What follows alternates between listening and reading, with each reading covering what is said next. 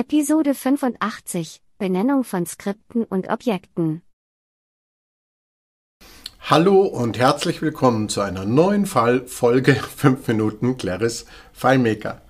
Heute möchte ich zu einem grundsätzlicheren Thema zurückkehren, nämlich zur Benennung von Skripten und Objekten im Allgemeinen.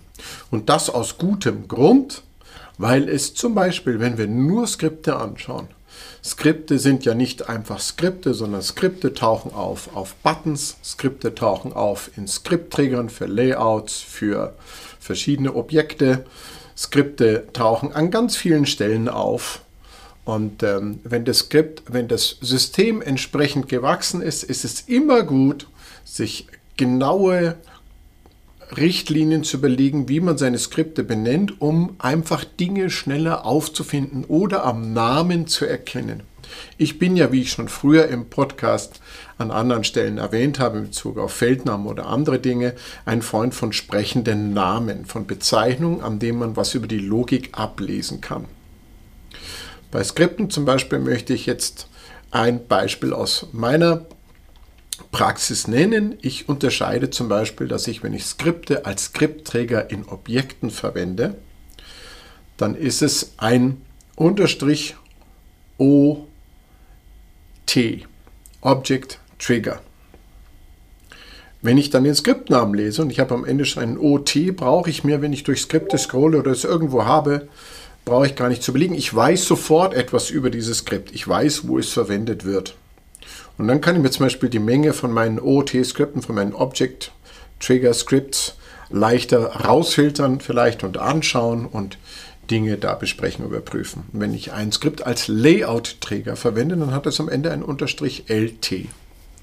Und damit finde ich meine Layout-Träger auch sehr, sehr leicht und übersichtlich und kann sie an einer Stelle überblicken. Abgesehen davon, dass ich persönlich ja auch die ganzen Skripte in einer Datei habe, weil ich in aller Regel, wenn es keine Gründe gibt, davon abzuweichen, den wesentlichen Code oder versuche alles in einer Oberflächen- und Code-Datei zusammenzufassen und es von den Daten trenne. So habe ich dann also alle meine Skripte für die gesamte Lösung in einer Datei zur Übersicht oder zumindest in vielleicht ein oder zwei Oberflächendateien. Und wenn ich dann noch dazu solche Kürzel verwende, dann kann ich mir sehr, sehr leicht einen Überblick verschaffen, ohne an dieser Stelle gleich ein Analysetool verwenden zu müssen. Natürlich ist ein Analysetool immer eine gute Idee, vor allem wenn man damit professionell arbeitet. Ich würde auch sagen, bei einer relationalen Datenbank geht es nicht anders. Aber diese sprechenden Namen sind etwas, was ich ganz wichtig finde. Und wenn ich an Trigger denke und an Skripte im Allgemeinen denke, dann ist man immer gut beraten, aus meiner Erfahrung nach, wenn man sich bestimmte Kürzel und Codes überlegt, nachdem man seine Skriptnamen auch genau und einheitlich in der Benennung aufbaut. Zum Beispiel haben auch Skripte, die Skriptparameter erhalten, unterstrich SP am Ende ihres Namens. Damit weiß ich, sie erhalten einen Skriptparameter. Und wenn Sie ein Script Result, ein Skriptergebnis irgendwohin übergeben am Ende des Skriptes, dann haben Sie ein Unterstrich SR. Damit weiß ich, dieses Skript übergibt einen Wert. Ich sehe das an dem Namen. Ich sehe es, was weiß ich, wenn ich es im Layout anklicke und sage, ich weiß schon Dinge, bevor ich in das Objekt äh, eintauchen muss, bevor ich in den Skripten suchen muss oder mit meinem Analysetool, wo verwende ich diese diese äh, Werte, wo übergebe ich Werte oder wo bekomme ich alle Skriptparameter und, und, und. Das ist eine kleine, aber wertvolle Anregung, zu der ich an anderer Stelle bei Feldnamen oder Tabelleninstanzennamen auch schon etwas gesagt habe. Und bei Skripten ist längst nicht alles gesagt zu Benennungsrichtlinien, die man für sich entwickeln kann oder sollte. Ich persönlich möchte auch nicht einen Weg vorschreiben, aber ich möchte diese aus meiner Praxis bewährte Anregung einfach mit auf den Weg geben. Es lohnt sich an dieser Stelle immer etwas Zeit zu investieren und zu sagen, okay, passt auf, wenn man im Team entwickelt, noch wichtiger natürlich, dass alle einheitlich arbeiten.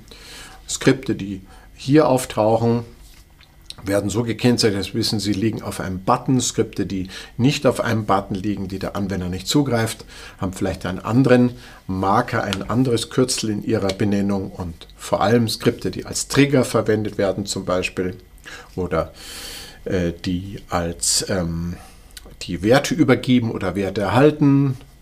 Die sind auch gekennzeichnet. Und dann könnte man natürlich auch, wenn man, was ich persönlich nicht tue, wenn man Server-Skripte, ähm, zum einen Skripte auf dem Server ausführt, vom Server aus, die habe ich in der Regel in einer eigenen Datei und da bilde ich auch die Logik ab, damit die völlig getrennt sind von den anderen Skripten und Dingen. Das macht das Ganze auch viel übersichtlicher und einfacher. Aber wenn man dann alles in einer Datei haben möchte, auch Serverskripte, dann sollte man die auch kennzeichnen. Weil auch bei Serverskripten lohnt es sich ja dann wieder zu unterscheiden und vielleicht am Namen zu erkennen, hey, das ist ein Skript, das wird nur auf dem Server ausgeführt und zwar vom Server in einem Zeitplan.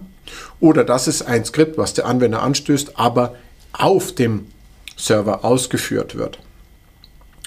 Und äh, all diese kleinen Dinge helfen einem viel, viel leichter bei der Suche zu sortieren und wenn das System wächst, den Überblick zu behalten. Ich hoffe, euch hilft es ein Stück weiter, weiter tolle, spannende und schöne Lösungen in FileMaker zu bauen. Und besonders freue ich mich, wenn ihr dabei seid, wenn es heißt 5 Minuten cleveres FileMaker. Tschüss!